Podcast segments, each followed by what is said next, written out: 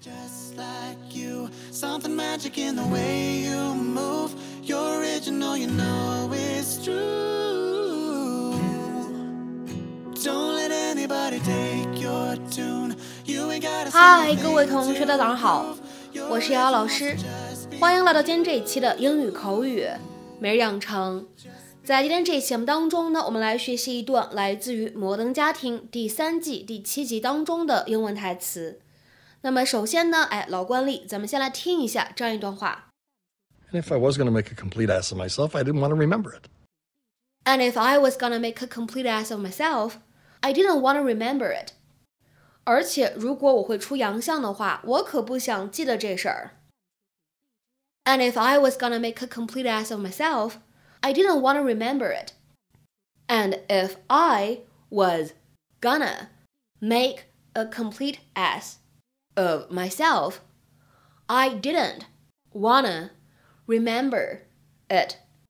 那么在这样一句话当中呢，我们需要注意哪些发音技巧呢？首先，当 and if I 这样的三个单词呢放在一起，我们呢可以有两处自然的连读，可以变成 and if I，and if I，and if I。再来看一下第二处发音技巧，当 make 和 a 放在一起的时候呢，我们可以有一个连读，可以变成 make，make。make。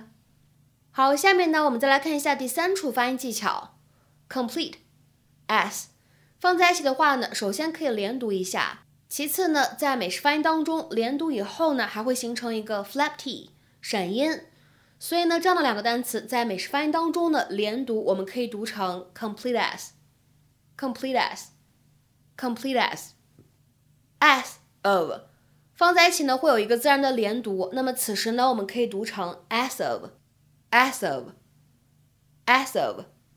好，下面呢，我们再来看一下下一处，didn't wanna，放在一起呢，会有一个类似于不完全爆破的处理。那么此时呢，我们可以读成 didn't wanna，didn't wanna，didn't wanna。下面呢，我们再来看一下最后这一处发音技巧， 当 remember 和 it。放在一起的时候呢，我们可以有一个自然的连读。那么此时呢，我们可以读成 remember it，remember it，remember it。 And if I was going to make a complete ass of myself, I didn't want to remember it. The big drug I gave him, baby aspirin, orange flavored. He could have chewed it. How come you never surprise me like that? I do surprise No, you. you don't. You never surprise me.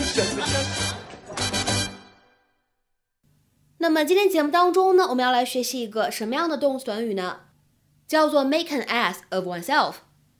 这个短语呢，其实你也可以说成是 make an ass out of someone，或者呢 make an ass out of oneself。那么这样的短语到底是一个什么样的意思呢？你可以理解成为出洋相啊、出丑这样的意思。To do something that makes someone or oneself seem stupid or ridiculous。或者呢，我们再来看一下第二条英文解释。If you say that someone makes an ass of themselves, you mean they behave in a way that you think is very silly.